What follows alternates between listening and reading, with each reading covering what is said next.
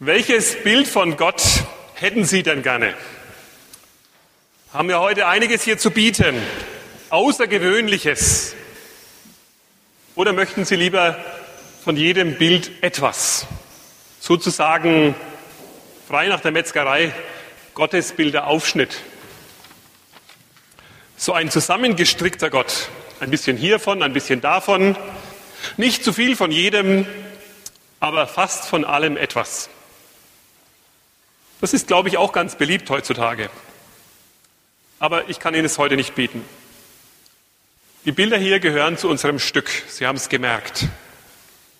Wenn Sie Interesse haben, reden Sie doch mal mit der Künstlerin. Eve Hausen ist heute auch hier.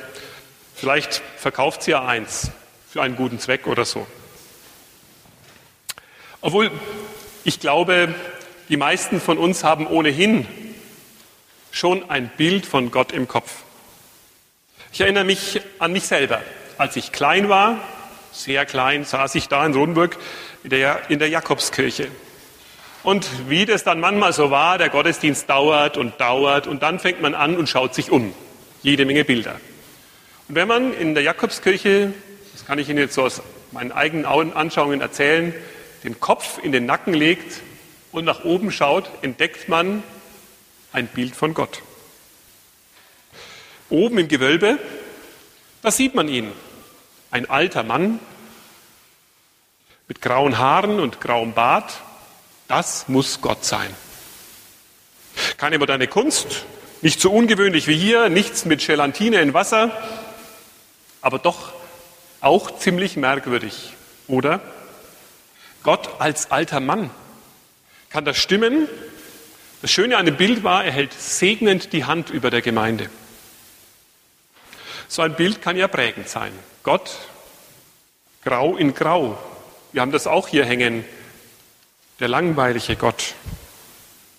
Vielleicht der alte langweilige Gott. Es war also ein Auftragsdiebstahl, den wir heute hier in unserem Theaterstück mit verfolgen konnten.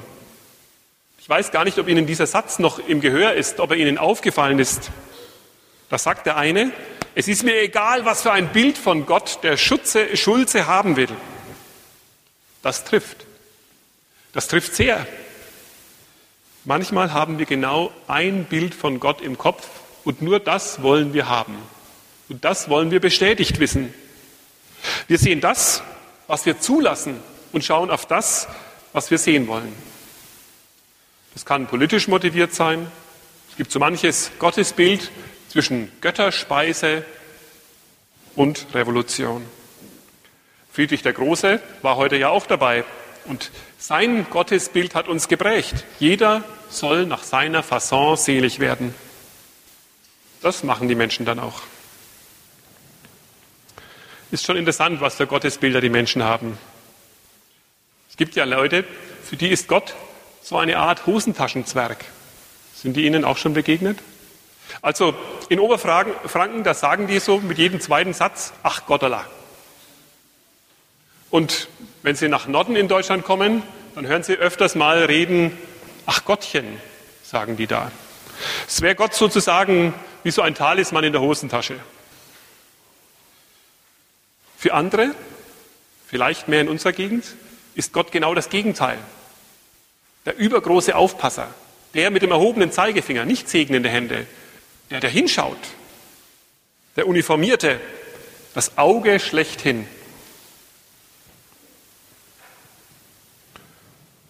Für manche Menschen steht Gott nur für Verbote. Für das, was verboten ist, steht Gott. Alles, was Freude macht, das will Gott verhindern. Das verbietet er. Dann ist er der einengende Gott. Manche brauchen Gott nur als einen, der so eine Art Weltenlenker ist, der das Chaos ordnet, damit wir hier wohnen können, mehr auch nicht. Und dann der traurige Gott, der nur noch den Kopf schüttelt darüber, wie schlecht diese Welt doch geworden ist und wie sie immer war.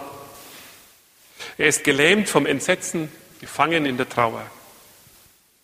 Ehrlich gesagt habe ich in der Ausstellung ein bisschen den lieben Gott vermisst der immer brav da ist, wenn man ihn braucht und schön verschwindet, wenn er einem im Wege steht. Aber gut, wie soll man den darstellen?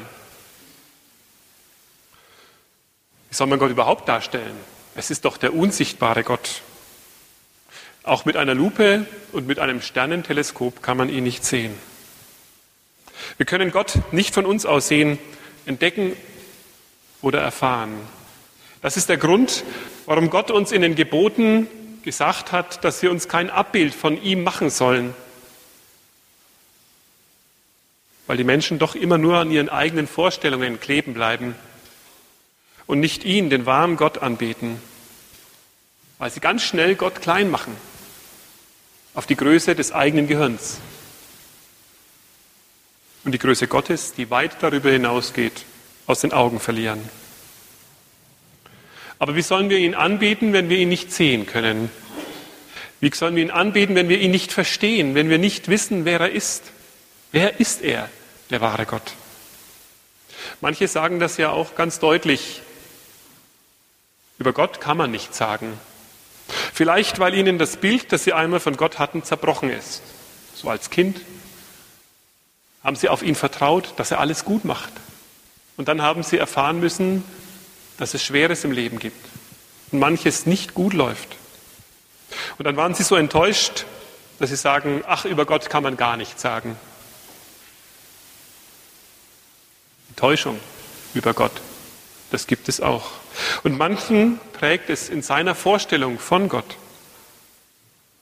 Ja, von Gott darf man kein Bild machen, sagen manche. Man kann überhaupt nichts über ihn sagen. Vielleicht gibt es ihn, vielleicht gibt es ihn auch nicht.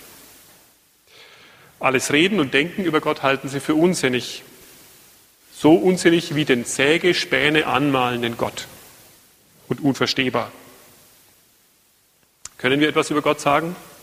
Oder sollten wir hier in der Kirche lieber einfach einpacken und sagen, geht nicht? Schließlich hat Gott es ja selber verboten, ein Bild von ihm zu machen. Und doch, wenn wir in der Bibel lesen, dann begegnet uns noch vor dem Gebot, dass wir uns Bilder von Gott machen sollen, eine andere Aussage. Und da geht es eben doch um ein Bild von Gott. Ganz am Anfang. Ich weiß nicht, ob Ihnen das schon aufgefallen ist. Es gibt ein Bild von Gott. In der Bibel steht gleich in den ersten Versen, der Mensch ist ein Ebenbild Gottes. So hat Gott ihn geschaffen. Verrückt, oder? Verrückt, was uns die Bibel zumutet. Und tatsächlich, natürlich, wenn wir uns ein bisschen umschauen, da gibt es Menschen, in denen entdecken wir ganz viele Spuren Gottes. Liebe, Geduld, Freundlichkeit, Großmut und noch viel mehr. Großes und Gutes lässt Gott in Menschen aufleuchten, lässt sich in Menschen finden, auf der anderen Seite erschrecken wir immer wieder über Menschen. Man traut es sich ja kaum noch zu sagen. Schon wieder ein Rücktritt auf kirchlicher Ebene. Da kann man gar nichts mehr dazu sagen. Man weiß gar nicht, wie man das alles deuten soll. Und es ist wohl nicht in der Person von der Frau Jepsen, aber in vielen anderen Menschen viel Erschreckendes und Schlimmes viel Ernüchterndes zu entdecken. Der Mensch ein Ebenbild Gottes? Nein, ein Zerrbild vielleicht, ein zerschlagenes Bild Gottes. Wirklich erkennen können wir Gott im Menschen oft nicht. Und doch, einer bleibt aus uns Menschen, in dem erkennen wir Gott. Von dem heißt es, er war ohne Sünde. Er war Mensch und war Gott selbst, Jesus Christus.